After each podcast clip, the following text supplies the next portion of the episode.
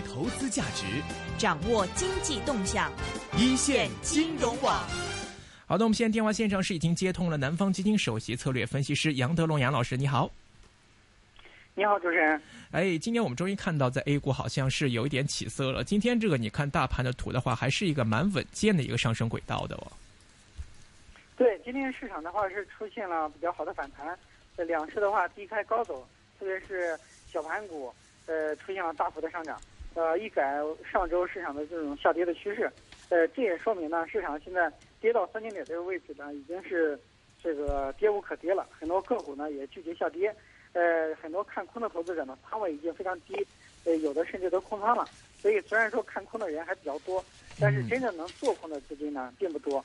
再加上呢，呃，上周证监会对于场外非法配资有了一个统一的口径，就是说，如果是一些通过信托发的合规的这个私募产品是可以呃不强制清盘的，这样的话相当于减少了呃这个被动平仓的这个资金量，这对于大盘来说呢意味着一定的利好。而美联储推迟加息的决定呢，也给 A 股投资者这个喘息的一个机会，所以诸多利好的刺激呢，使得今天市场有一个。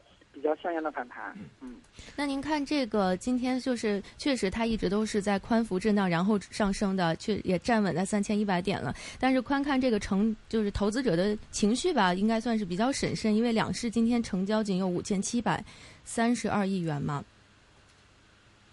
是的，成交量这段时间一直是萎缩的，嗯，呃，维持在这个五千亿左右，嗯，呃，那这个成交量说明呢，呃，空头已经是没有太多做空的动能了。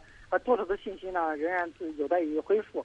很多投资者在前期抄底的过程中不断被套，基本上每次抄底都是被套以被套为这个结局。所以在现在出手的时候呢，开始非常犹豫。所以市场的成交量呢，一直没有呃跟上来。这也说明了这段时间市场走势特点就是缩量整理，呃窄幅震荡的一种走势。呃，震荡区间呢，基本上在三千点到三千二百点之间，这个震荡区间是比较窄的。而我们看创业板的走势呢，更加明显，呃，是在一个很窄的这个区间里面反复震荡，很多个股呢出现了一定的这个反弹，但是指数上呢还没有体现出来，呃，这也是这段时间震荡筑底的一种走势特征。嗯，嗯，是，其实那是不是说之后像我们在 A 股在看到之后的成交量方面，不论升或者是跌的市里面，基本上，呃，之后的成交都会维持在五千亿左右，是吗？呃，这段时间成交量可能还是很难有效放大，因为这个呃投资者信心恢复啊需要一段时间。呃，但是五千亿呢是一个比较低的量，我估计呢可能放量的话也不会超过八千亿，大概就是五六千亿为主。呃，个别交易日呢有可能到七八千亿的水平。呃，现在投资者的信心恢复可能需要一两个月的时间。短期内呢，这种缩量整理的态势啊比较明显。那最近像这个习近平要访美啊，这个话题一直炒的都是非常热的嘛。然后就从他带去的这个企业家的这个分布上来看，您是有什么样的呃这个嗯建议和呃想法？那习奥会呢是受到全世界关注的。对。呃，习主席呢这次去美国主要洽谈的领域呢，包括像新能源、高铁，呃以及。这个气候等领域，那带去的企业家呢，也主要是呃一些这个新兴行业和一些战略性的行业，比方说像呃科技啊、互联网，呃这个高铁，呃以及呢像呃一些支柱产业。那这些行业的企业呢，在国内这个经济发展中占了举足轻重的位置。呃，那么在中美谈判的时候呢，也是非常关键的行业。那这次协奥会呢，重点也是对中美双边贸易协定进行谈判，也就 BIT 谈判。那这个谈判一旦成功的话呢，可能对中美两国的贸易会有很大的促进。那中美作为全世界最大两个经济体，他们的合作呢，也引起了全世界的关注。这个可能会左右呃全球经济增长的一个趋势。嗯，那就这这方面的股票，我们应该多关注一下，是吧？对，可能在习主席访美的期间呢，这些。呃，板块的个股有可能会得到资金的关注。是我看到这个习近平他的这个企业家代表团里面，科网方面呢，其实占到了大概有三分之一这样一个比例。那这样其实如果说两边这次还会谈到这个信息网络安全问题嘛，那是不是说其实在这段时间里面，在这个哎呀内地市场的创业板这一块呢，是不是说之前超跌的创业板会有一个机会在？呃，创业板呢已经是跌了很多了，从高点的接近四千点，一直跌到一千九百点左右，应该说已经是腰斩了。其他指数的话还没有到腰斩的这个位置，很多个股的话甚至跌幅超过百分之七十，所以这种超跌反弹的需求非常强烈。很多个股的话呢，也有这个百分之二十到三十左右的反弹幅度。呃，但是我们认为呢，创业板现在整体的估值仍然是二六十六倍，相对于主板和中小板来说明显偏高。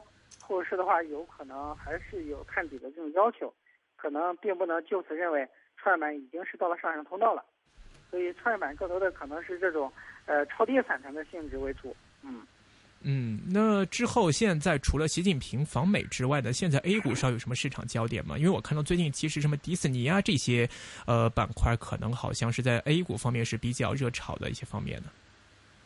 哎，是的，那个上海迪士尼呢，可能。明年会开园，这个对于上海本地股有比较大的刺激。呃，另外呢，像国企改革概念股呢也有所表现，一些中字头的股票呢，呃，重新受到市场的关注。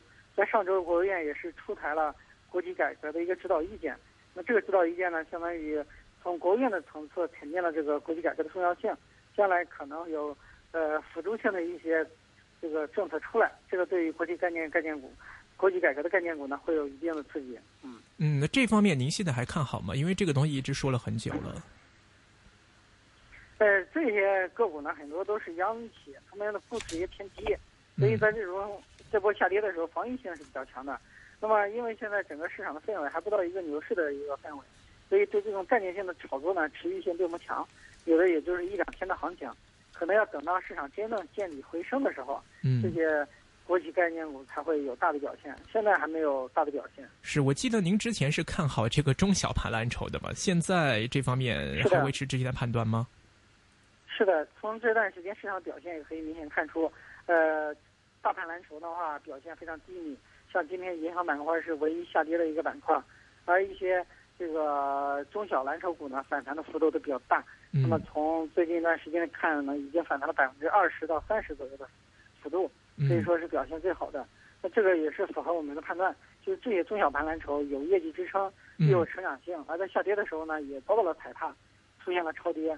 所以他们的反弹呢，应该是幅度比较大的。嗯，是这个。其实今天市场上我还关注到有个消息，说现在之前是沪港通通了嘛，现在好像在弄这个上海跟伦敦的股市通。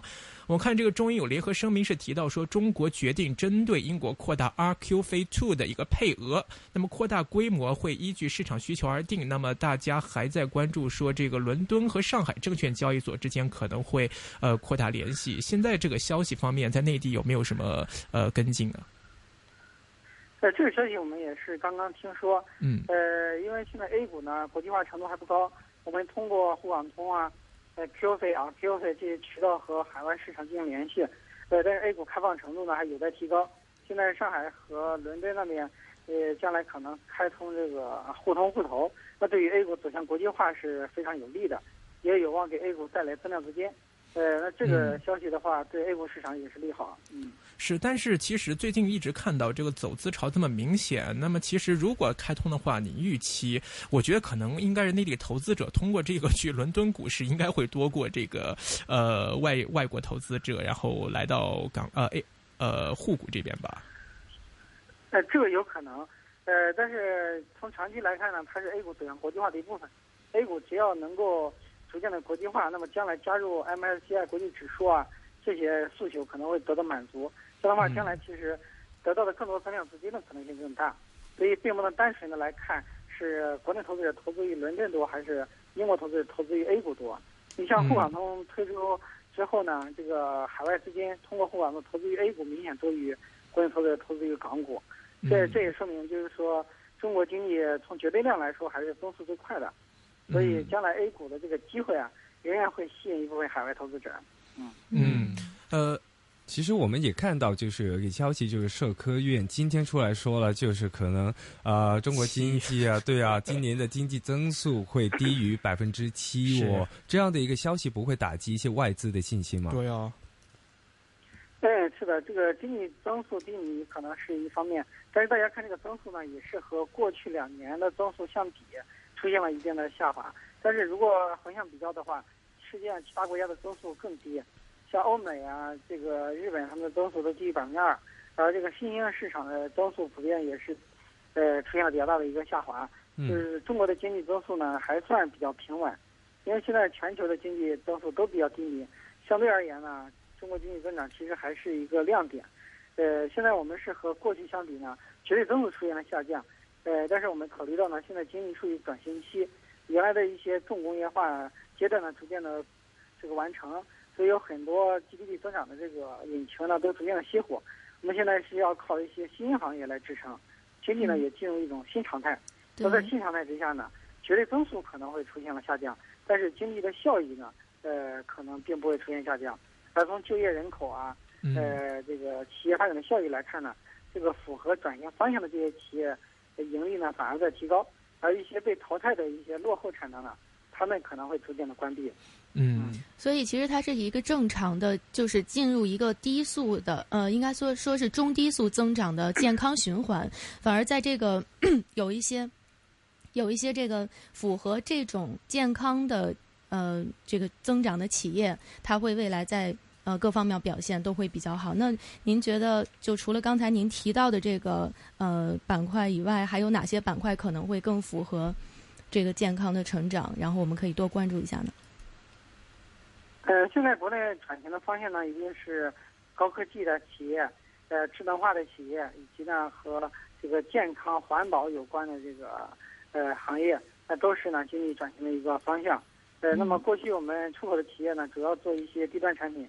比方说衣帽啊，呃，机械设备啊，那将来的话可能会逐渐的升级到，呃，自动化，呃，机器人，以及像高科技企业产品，呃，包括呢像互联网服务，呃等这些行业的话呢，呃，也是一些新兴行业。那将来他们的发展呢是，呃，值得期待的。比方说这两年这个阿里巴巴成为这个上万亿市值的企业，这个在十年前是难以想象的。可能到十年之后呢，国内还有一些新兴企业呢会成长起来，超越传统行业的一个增长。嗯，那像跟这个互联网有关的，前两天我也看到一个自媒体他发了一篇报道，就是说 跟这个呃互联网相关的这种线上医疗的，也刚才提涉及到您刚才讲两个概念，一个是互联网这种高科技的产业，还有一个就是像医疗啊、健康这类，他们两个结合的很多创业型企业，现在已经全部在这个大潮中，这个就是。消失了，所以您怎么看？就是说，像马云这样的企业，可能以后会不会说很难再出现了？因为现在这个互联网创业大潮好像已经是呃比较饱和的状态了嘛。现在我们倡导这种万众创新，那创业呢成功率都是很低的，百分之一的成功率就算很高了。可能一百家企业里面九十九家最后都要倒掉。比方说像国内的什么打车市场，有滴滴打车。那这个其他的打车软件也很多，但最后成功的并不多，可能最后只能剩一家两家。呃，那这个和这个阿里的模式一样，其实原来做呃网网上这个购物的电子商务的企业也是几千家上万家，那最终成功的就是阿里巴巴。所以这种呃优胜劣汰啊，最终剩下来的成功者肯定是很少的。呃，这也是这个行业的特点，就是属于。呃，大浪淘沙型的一种发展模式，其实就是啊，我们刚刚也提到过，就是互联网这边、科网这边有一个消息，就是说中国内地一些应用是用了一些非官方的一些工具去开发，所以就会导致到有一些漏洞，就是有一些对那个城市上面有影响，就是可以泄露去一些呃用户的信息这样一些东西。其实这样一个呃负面消息对中国的一些科网的影响是挺大的。这样的话，中国的现在情况还是是有一些比较呃科网上面的一些封闭。这样的话，对中国一些科网的发展是不是不太有利呢？这样？呃，因为科技互联网他们本身也是属于高速发展的行业，可能在行业监管各方面也是比较难以面面俱到，经常会暴露这样那样的问题。那进入互联网时代呢，一些黑客也是。呃，诞生的，有很多这种资金安全的问题啊，账户安全的问题始终诞生，所以它将来的话，这种发展肯定是有波折的。那现在这个呃出现的这些问题呢，可能对于一部分互联网的发展产生一定的影响。但是这个互联网化呢，是未来的一个潮流，它已经深刻的融入到我们生活中，对人们的这个生活做呃改变非常大。所以呢，这种趋势是很难改变的。最终呢，一些强势的企业呢，还是会在竞争中成功的走出来。像国内的这三家 BAT 企业，呃，百度啊、阿里巴巴和腾讯啊，就是典型的一个代表。嗯，这个其实说回到这个大事方面吧，这个我看到现在出了一份报告说呢，说这个中登公司日前公布的八月统计月报显示，机构和大户是说的是内地 A 股的这个在八月份继续是遭受到打击，而且，呃，此前在六七月份的时候就已经遭受了较大损失了。现在在内地这些机构投资者现在呃大致是怎么样的一个情况？现在是不是真的像报告里说，就是损失比较惨重？现在对后后市都会比较谨慎一点呢。呃，A 股呢，经过这两轮大跌之后呢，确实幸存的呃这个机构投资者是比较少的，大部分投资者都是有百分之三十到五十的一个亏损，特别是一些私募基金，因为有场外配资因素加了杠杆，所以很多呃私募产品呢出现了爆仓的这个结局。嗯。而公募产品呢，因为没有杠杆，所以还没有出现过爆仓。但是因为公募的这个仓位偏高，大部分在百分之五十到八十左右，高的甚至有百分之九十的，所以呢净值缩水也是比较严重。嗯。呃，如果是年初认购的公募基金，那现在仍然还有百分之三十到四十的收益。但是如果是上半年四五月份认购的基金，那可能有比较大的一个亏损。嗯。这取决于投资者入场的一个时机。呃，那这呃这一轮下跌可以说对投资者信心杀伤力是非常大的，所以机构呢现在。也比较谨慎，加仓呢也比较缓慢。呃，上周呢，呃根据统计呢，这个前七大的基金公司还都是减仓的。嗯，没有一家加仓，这说明投资者信心现在是极度缺乏。对，是看得出来。这个还需要一段时间的恢复啊。是，那最后来看一下，您对之后 A 股后市大概维持怎样一个看法？呃，现在 A 股呢，基本上在三千点附近出现了企稳的迹象。呃，大幅杀跌的过程呢，应该说已经结束了。特别是现在场外配资啊，基本上清理的差不多了，有些是主动平仓，有些是被动平仓，所以后期的抛盘压力大大减少。估计 A 股呢还会维持一段时间，呃，缩量整理的走势。上证指数呢在三千点附近震荡个一段时间，呃，四季度呢有望否极泰来，大盘的话触底回升。呃，四季度市场应该会缓慢的这个出现百分之二十到三十左右的一个升幅，也就是说上证指数有可能重新回到。三千八左右的一种这个高度，明白，有望回到三千八。好的，今天非常感谢，请到的是南方基金首席策略分析师杨德龙杨老师，给我们分享一下 A 股方面的见解。谢谢你，杨老师。谢谢杨老师，好的，拜拜。好，拜拜。